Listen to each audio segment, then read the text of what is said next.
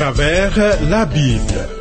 Une série d'enseignements tirés de la Bible préparée par le docteur Vernon Maggie du ministère Through the Bible, produit par Trans World Radio. Réalisation Abdoulaye Sango, présentation Marcel Mondiou-Do. Bonne écoute à tous.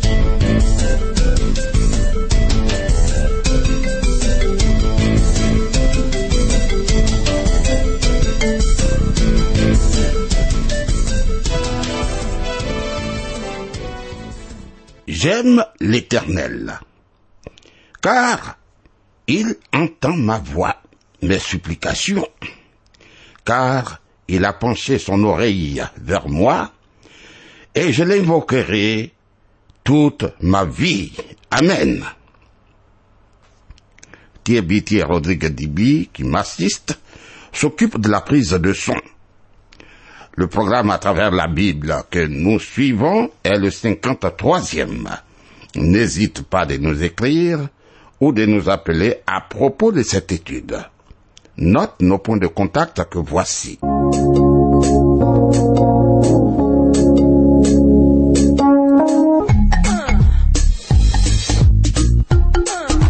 Travers la Bible. À travers la Bible sur TWR. Vos commentaires et vos réflexions nous intéressent.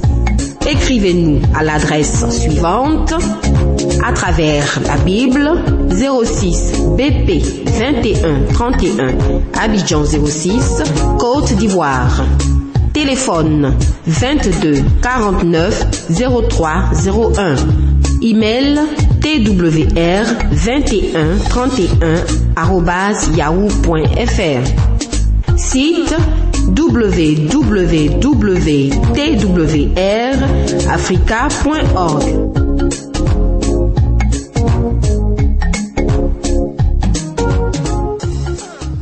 Le chapitre 38 de la Genèse que nous allons examiner présente des événements sales, sordides. C'est incroyable. Certains s'étonnent que ce chapitre se trouve dans la Bible, car il nous raconte des incidents, des événements dramatiques dans la vie de Judas, la tribu dans laquelle est né le Seigneur Jésus-Christ.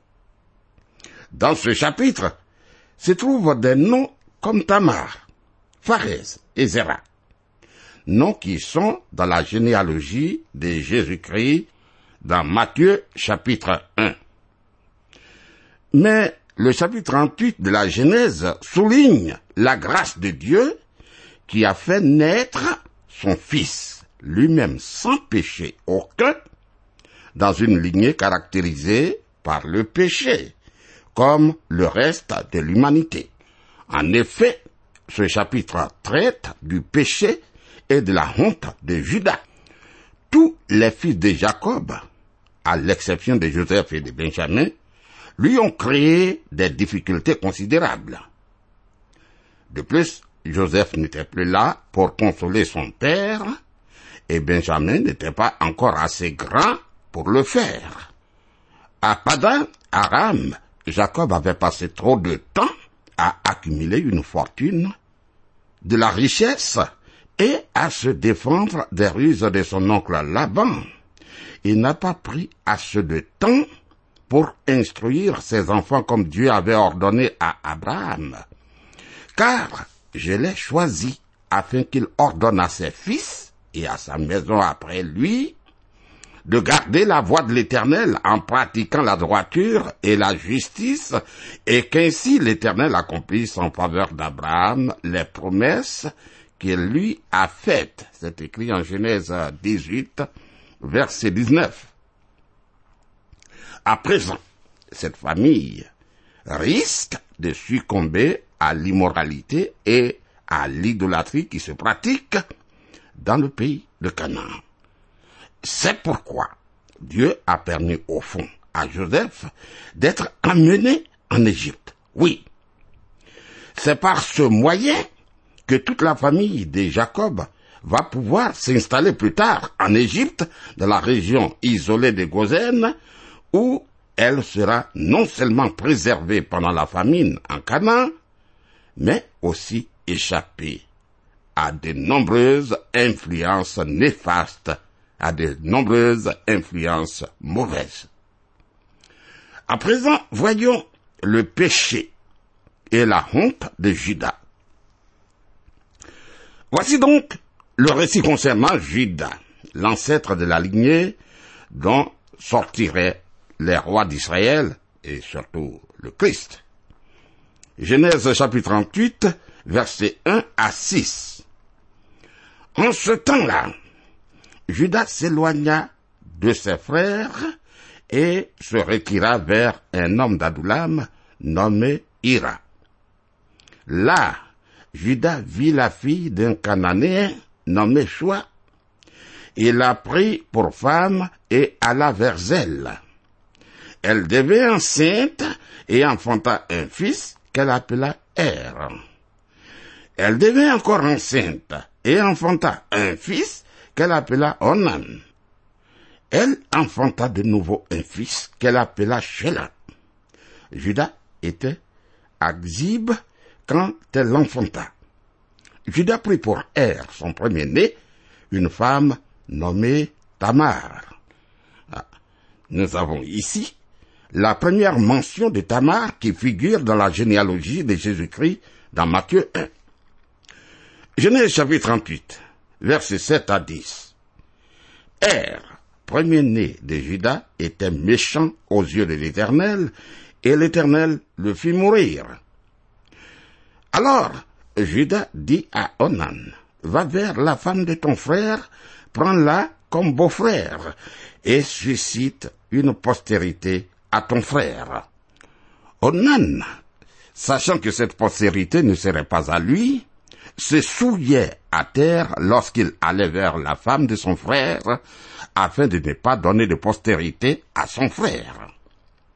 Ce qu'il faisait déplut à l'Éternel qui le fit aussi mourir. T'es rendu compte? À côté de sa femme, Onan, par méchanceté, se souille. Il se masturbe à terre. Dieu rejette totalement la masturbation, notons-le. Vraiment, à l'époque, et d'ailleurs dans beaucoup de nos régions encore aujourd'hui, lorsqu'un homme mourait sans enfant, son frère devait épouser la veuve afin de perpétuer la famille de son frère. Mais Onan refuse de remplir ce devoir. Et pour cette raison, il préfère se souiller, et c'est pourquoi Dieu l'a jugé. Face à cette situation, Judas propose une autre solution en accord avec la coutume de l'époque. Genèse chapitre 38, verset 11. Alors Judas dit à Tamar, sa belle-fille, demeure veuve dans la maison de ton père, jusqu'à ce que Sheila, mon fils, soit grand. Il parlait ainsi dans la crainte que Sheila ne meure comme ses frères. Tamar s'en alla et elle habita la maison de son père.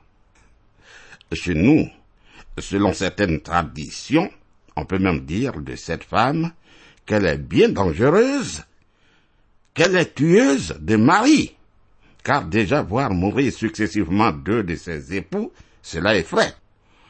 Or, comme nous l'avons vu dans ce passage, leur mort ne vient pas du tout de la femme, mais d'eux-mêmes comme salaire de leur péché. Oh, combien de fois on accuse souvent la femme à tort. Alors, Judas, leur père, ne comprend plus rien. Le temps passe, puis voici un autre malheur dans sa vie. La femme de Judas, elle aussi, meurt. Et pour faire passer ses chagrins, il part aider son ami Hira à tondre ses brebis. Suivons. Genèse chapitre 38, versets 12 et 13. Les jours s'écoulèrent et la fille de Choix, femme de Judas, mourut.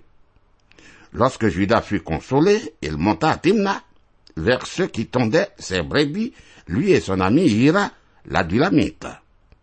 On en informa Tamar et on lui dit, voici ton beau-père qui monte à Timna pour tondre ses brebis. Ayant appris le départ de Judas, sa belle-fille Tamar croit que jamais Judas ne lui donnerait son fils Sheila en mariage et que jamais elle n'aurait d'enfant.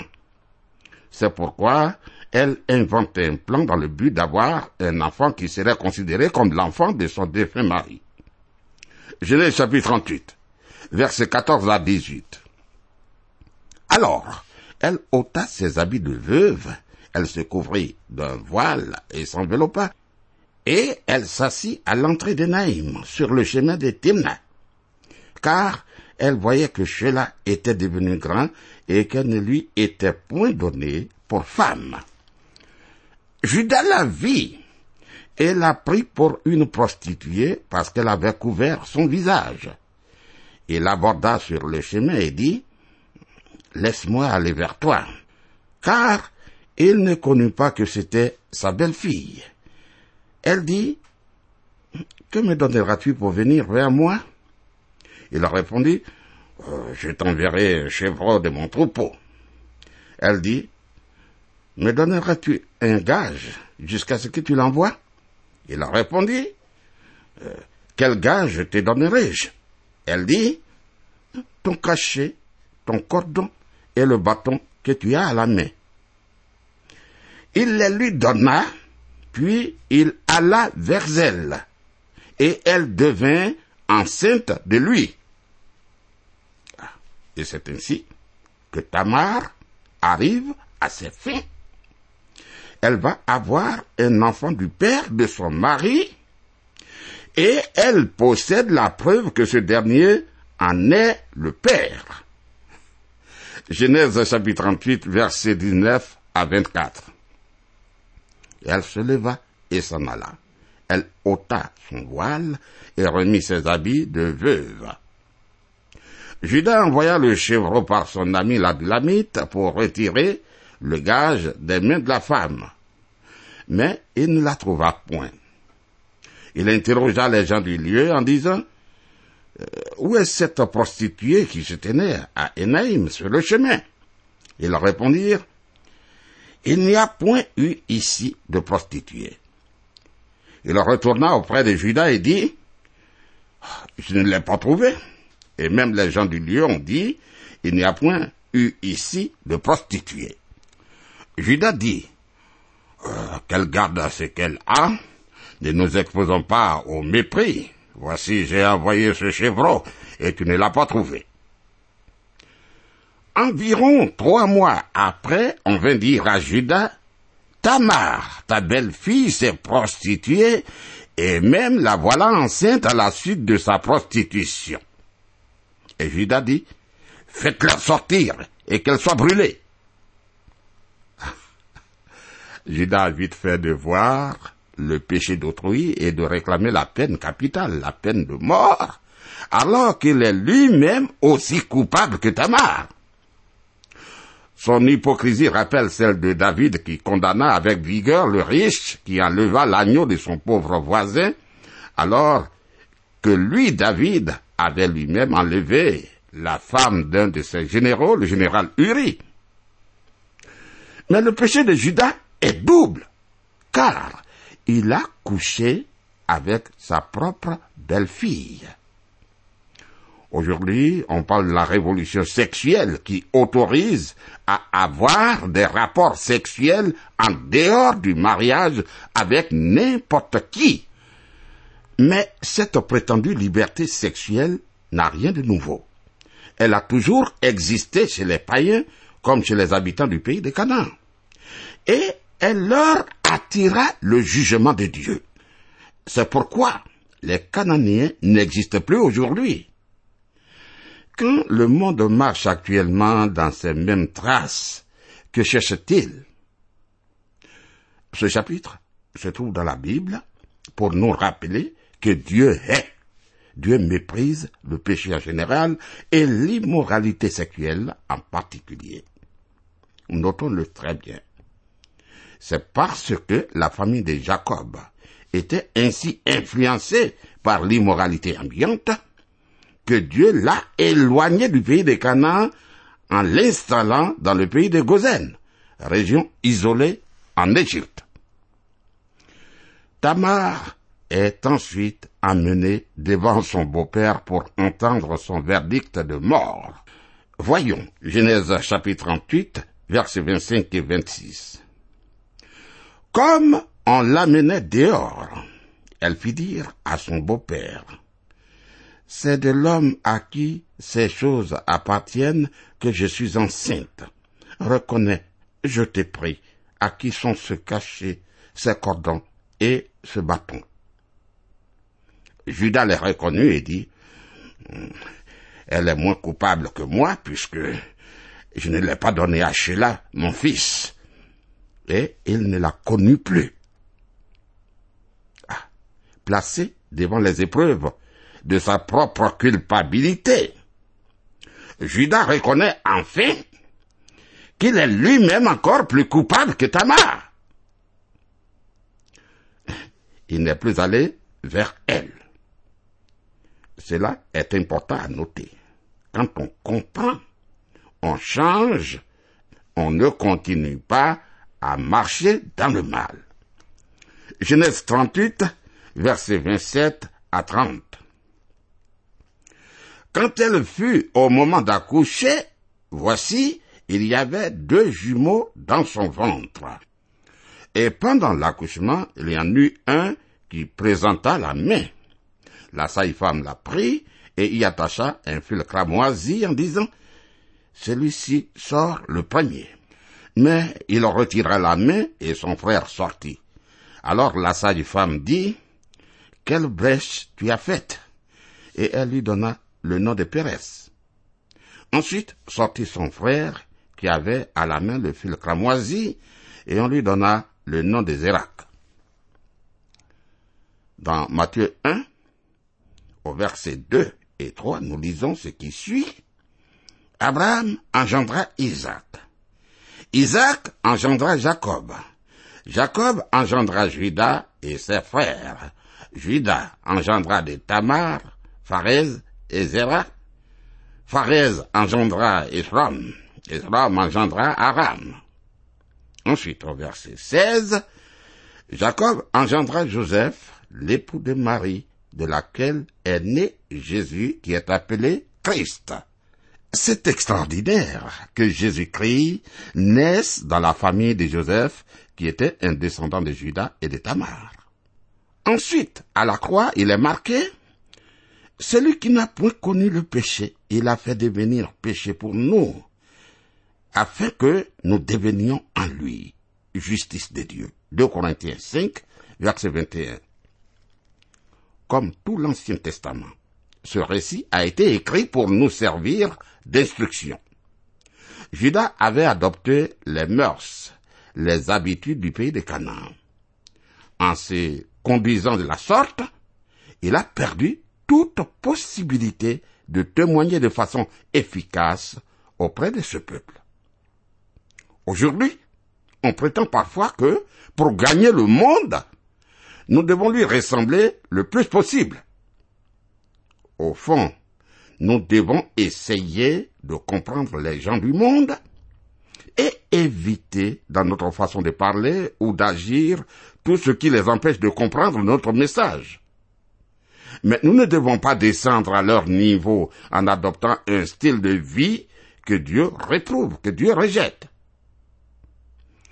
Lorsque Noé construisait l'arche avant le déluge, il devait avertir clairement la population du jugement de Dieu qui pesait sur eux à cause de leur violence et de leur immoralité. Mais jamais, jamais Dieu ne lui ordonna de se rendre à Babylone et de participer à la vie des Babyloniens afin de mieux communiquer avec ses habitants. Non, non, non. De même, Dieu ne nous demande pas de nous mêler à tout ce qui se passe dans le monde. l'alcool, la drogue, le tabac, l'idolâtrie, l'immoralité, etc. Dans le but de mieux atteindre avec l'évangile tous ceux qui se livrent à ces choses, à ces péchés. Certains pasteurs sont prêts à tout pour attirer des foules dans leurs églises.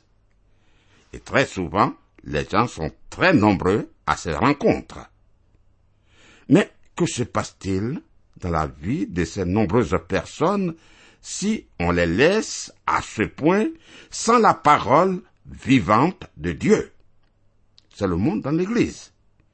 Si elles ne sont pas éclairées, régénérées, vois-tu, beaucoup d'églises sont remplies de ces chrétiens qui vivent comme des non-chrétiens aujourd'hui.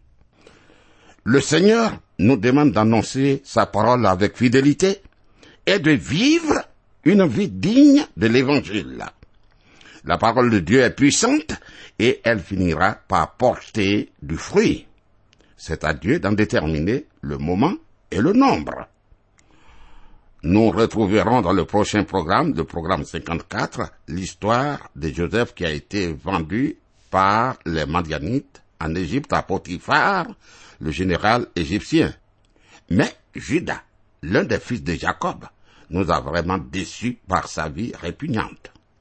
Nul ne saurait supporter aimablement ce qui s'est passé dans sa vie. Avoir des jumeaux avec la femme de son défunt fils, même si c'est par ignorance, la prenant pour une prostituée. C'est terrible. Mais Joseph est bien différent de Judas par sa vie et par ses expériences. Lorsqu'il a été vendu, la grâce de Dieu est demeurée sur ce jeune homme et il a établi intendant dans la maison de Potiphar. Alors, mettons l'eau à la bouche. Lisons Genèse chapitre 39 versets 1 et 2. On fit descendre Joseph en Égypte et Potiphar, officier de Pharaon, chef de garde égyptien, l'acheta des Ismaélites qu'il y avait fait descendre. L'Éternel fut avec lui, et la prospérité l'accompagna. Il habitait dans la maison de son maître, l'Égyptien. Voilà. Voilà une faveur qui lui est accordée. Il est logé même dans la maison, dans le palais du grand général. Peut-être se demande-t-il, mais mon Dieu, quelle tournure cela prendra par la suite encore. Apprêtons-nous donc à suivre la suite. Notons que le chrétien est à l'école du Seigneur. Tous les exercices auxquels il nous soumet pour grandir ne sont pas toujours 1 plus 1 égale 2. Souvent, ce sont de dures épreuves qui nous font croire qu'il nous a oubliés. Ou même parfois, nous les attribuons au diable, tellement elles paraissent extrêmes mais il faut passer par cette école afin que tu sois un digne serviteur de Dieu, un véritable envoyé du Christ. Le monde dit une chose qui mérite réflexion. Le monde dit à vaincre sans péril, triomphe sans gloire. Ne te contente pas de petits combats et de leurs petites victoires. Sois joyeux de passer par des épreuves devant lesquelles le Seigneur te conduit pour t'affermir. Tout bon serviteur de Dieu passe par cette école. Sais-tu qu'Abraham, le père de la foi, a traversé de multiples grandes épreuves? Stérilité, famine, abandon, guerre, etc. Et la clé a été quand Dieu lui-même lui a demandé d'égorger son fils Isaac, son unique, le fils de la promesse, longtemps après qu'Abraham ait chassé Ismaël et sa mère Agar loin de lui. Non, ce ne sont pas des épreuves légères, mais très difficiles à supporter qu'Abraham a vécu. Alors, si cela est arrivé à eux, toi, veux-tu que Dieu t'épargne? Pourtant, pourtant, tu désires des couronnes. Le prix de la couronne, c'est l'épreuve. Et une grande couronne est le résultat d'une grande épreuve, ne l'oublie pas. Nous sommes à l'école de Joseph, qui n'a commis rien de mal, mais qui pourtant doit supporter toujours l'impossible. C'est au bout de l'impossible qu'il y a la gloire, la couronne. Alors l'histoire de Judas nous a vraiment marqué. Je voudrais relire le texte le concernant. Genèse chapitre 38 à partir du verset 1. En ce temps-là, Judas s'éloigna de ses frères et se retira vers un homme d'Adulam nommé Ira. Là, Judas vit la fille d'un Cananéen nommé Shua. Il la prit pour femme et alla vers elle. Elle devint enceinte et enfanta un fils qu'elle appela Er. Elle devint encore enceinte et enfanta un fils qu'elle appela Onan. Elle enfanta de nouveau un fils qu'elle appela Shelah. Et Judas était à Zib quand elle l'enfanta. Judas prit pour Er, son premier fils, une femme nommée Tamar. Er, premier-né de Judas, était méchant aux yeux de l'Éternel, et l'Éternel le fit mourir. Alors Judas dit à Onan, Va vers la femme de ton frère, prends-la comme beau-frère, et suscite une postérité à ton frère. Onan, sachant que cette postérité ne serait pas à lui, se souillait à terre lorsqu'il allait vers la femme de son frère, afin de ne pas donner de postérité à son frère. Ce qu'il faisait déplut à l'Éternel, qui le fit aussi mourir. Alors Judas dit à Tamar, sa belle-fille, Demeure veuve dans la maison de ton père jusqu'à ce que Sheila, mon fils, soit grand. Il parlait ainsi dans la crainte que Sheila ne mourût comme ses frères. Tamar s'en alla et elle habita dans la maison de son père. Les jours s'écoulèrent et la fille de Shua, femme de Judas, mourut.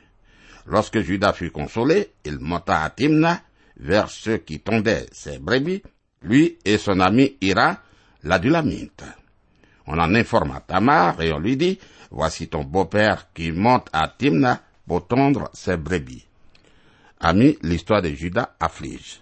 Il nous faut regarder à la vie de Joseph un exemple à suivre. Que Dieu soit avec toi.